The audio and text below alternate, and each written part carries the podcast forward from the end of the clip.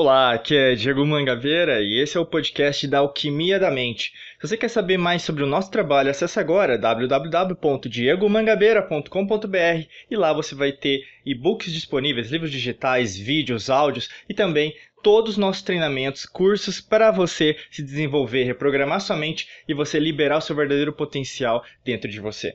É, eu quero falar nesse podcast no dia de hoje sobre como usar o máximo da mente subconsciente. E esse é um assunto que as pessoas se interessam bastante quando a gente pensa em relação à mente, né? A gente pensa em relação a três tipos de mente básicas: consciente, subconsciente e inconsciente. E o subconsciente narra aí bastante coisa que a gente analisa dentro de nós mesmos. Isso tem tanto aspectos em relação à neurociência, em relação às várias escolas dentro da própria psicologia, como também o estudo que a gente tem em relação às antigas civilizações e como isso interfere até hoje na forma que nós nos identificamos, como nós criamos a nossa personalidade, nosso comportamento, nosso caráter, nossos valores e o que isso gera de resultados dentro da nossa vida. Então, o primeiro aspecto que eu quero falar para você dentro desse podcast, eu quero falar sobre intuição. Então, como usar o máximo da mente subconsciente quando a gente fala de intuição?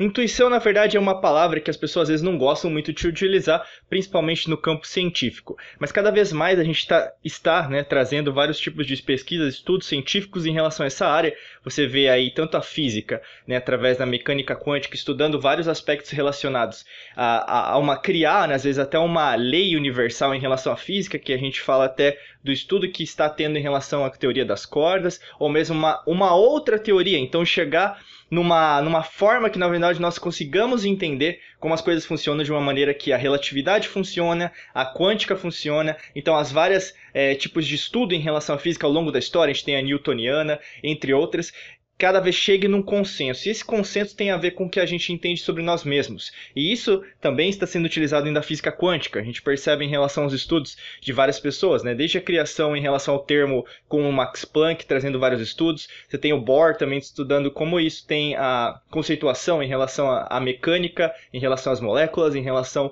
à, à energia, em relação à eletromagnética. Você tem, por exemplo, Amit Goswami, também um ativista quântico estudando isso, e como a consciência interfere em nós mesmos né, na não localidade, então as coisas acontecem sem ter um local específico, mas através do observador, a gente percebe até naquela, naquele estudo né, da, da teoria que a gente tem em relação ao observador, então você tem uma diferenciação se uma pessoa observa, você tem uma diferenciação em relação a quem não observa. Isso até foi utilizado em estudos da própria administração. Se você jogar aí no Google, depois dar uma procurada, chama experimento de Rantorne. E o Rantorne é até muito estudado dentro da psicologia comportamental, ou mesmo comportamento do consumidor, que a gente sabe que as pessoas olhando você interferem nas suas decisões, tá bom? Então, quando a gente percebe isso, a gente tem física, física quântica, a gente tem neurociência também identificando que nós temos isso, tem também o aspecto da própria escola, né, das escolas da psicologia, mas quando a gente tem isso, a gente fala muito sobre o poder do coração, e através do que a gente estuda dentro do Instituto HeartMath, e eu como embaixador global, eu sempre trago esse tipo de análise para nós, para a gente identificar o que a gente tem feito em relação a isso, né? A gente, na verdade, não utiliza muito a força do coração porque ainda tem aqueles conceitos platônico, romântico, que o coração é amor, né?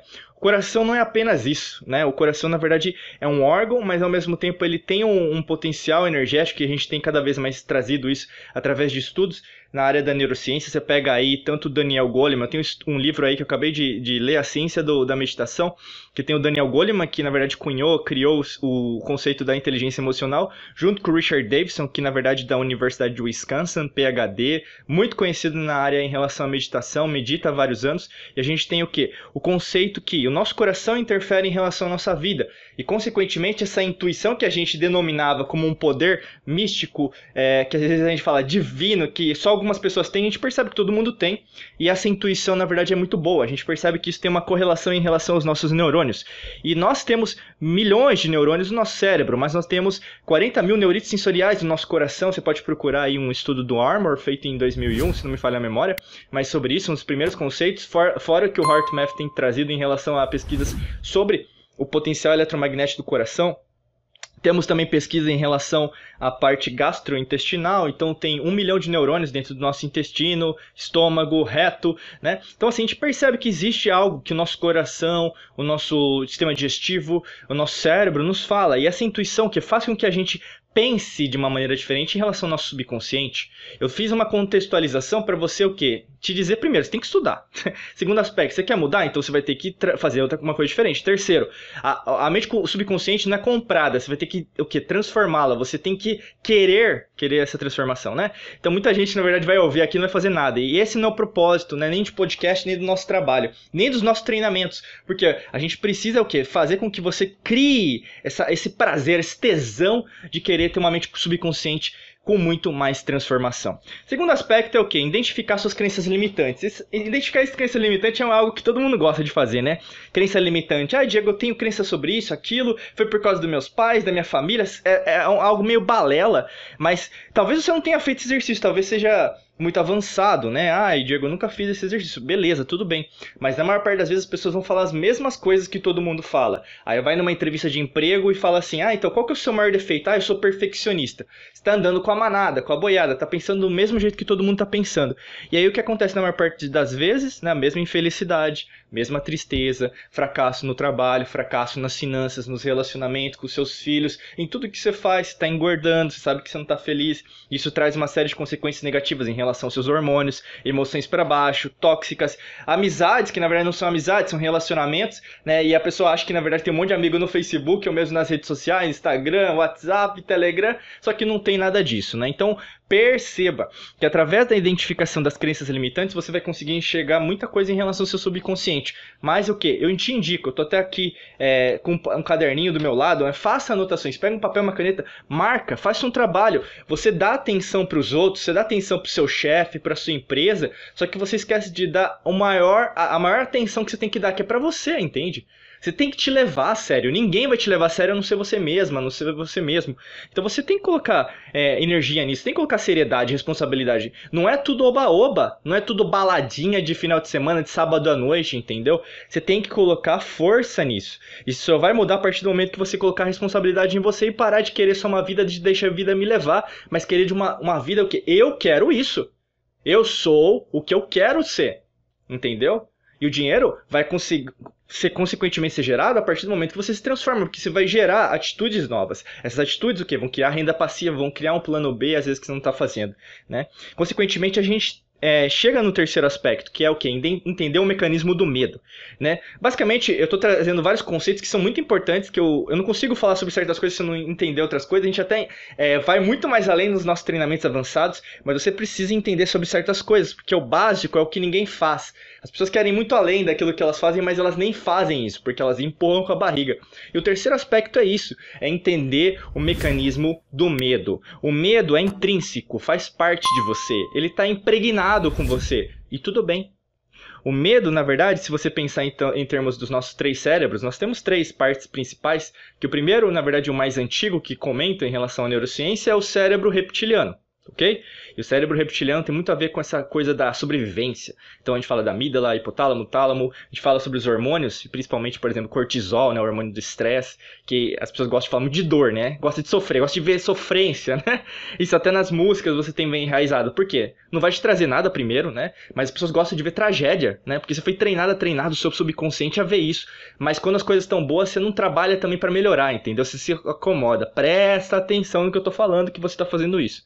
Segundo aspecto, o segundo cérebro que nós temos é o sistema límbico. O sistema límbico foi uma segunda formação que podemos dizer que nós tivemos em relação ao nossa, nosso processo, né? não, do, não da evolução do Darwin, mas quando você começa a estudar, nós temos muito mais anos, né? 200 mil anos no básico aí, tem pesquisas científicas em, rela, em relação a isso em relação à nossa espécie do jeito que a gente conhece. Não do que a, os cientistas colocam como evolucionismo. Muito errado isso, na verdade você precisa estudar, dar uma olhada sobre isso.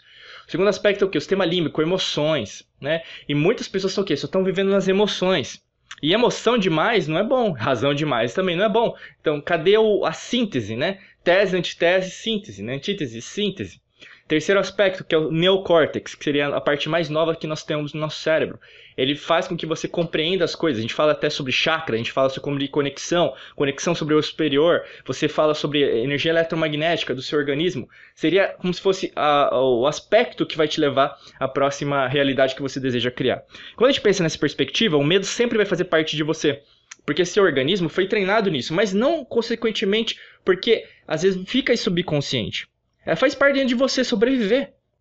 Entendeu? Você o que? Precisa tomar água. Então você vai o quê? Sentir a sua saliva, né, secar. Então você sente alguma coisa, uma fraqueza, se falta comida, se falta sono, você não consegue pensar. O seu corpo ele te é, ajuda a entender as coisas, mas viver no mecanismo do medo é algo que é uma decisão individual, entendeu? E quando você pensa em relação à sua mente subconsciente, ou você vive nessa escassez, nesse medo, ou você começa a entender. Né? E o medo, na verdade, é muito bom. Você começa a pensar de uma maneira diferente. E vá com medo mesmo. Entendeu? Porque o medo sempre vai fazer parte da sua vida. O que as pessoas acham que vai chegar numa bolha né? Uma bolha dimensional, não, mas na 5D, na 8D, não vou ter isso. Não, você vai ter. Faz parte de você, o universo trabalha isso. A gente fala das leis das polaridades em relação às leis herméticas do que a gente conhece como Egito hoje, né? Mas chamava Kemet, né? O reino de Kemet, isso há milhares de anos atrás. Você percebe o quê? Que já existia um tipo de estudo em relação a isso. As polaridades existem, medo e não ter medo faz parte, mas ao mesmo tempo você tem que entender que você tem que evoluir, você tem que andar para frente mesmo com medo. Isso é uma escolha individual, não é eu que vou fazer por você, é você com você, entendeu? Eu tô aqui apenas para passar essa mensagem para que você entenda que falta muita coisa que você precisa fazer sobre você. Você precisa utilizar esse conhecimento para mudar sua mente subconsciente e reprogramar sua mente de uma maneira positiva, né? E se você quiser conhecer mais sobre o nosso trabalho, acesse agora www.diegomangabeira.com.br e lá você vai conhecer um pouquinho mais de como a gente pode te ajudar em relação a essa transformação, reprogramação da sua mente. Desejo para você um excelente dia de muita luz e prosperidade Forte abraço, agradeço demais aqui você ter participado do podcast e a gente vai se falando. Até logo, tchau, tchau, um abraço.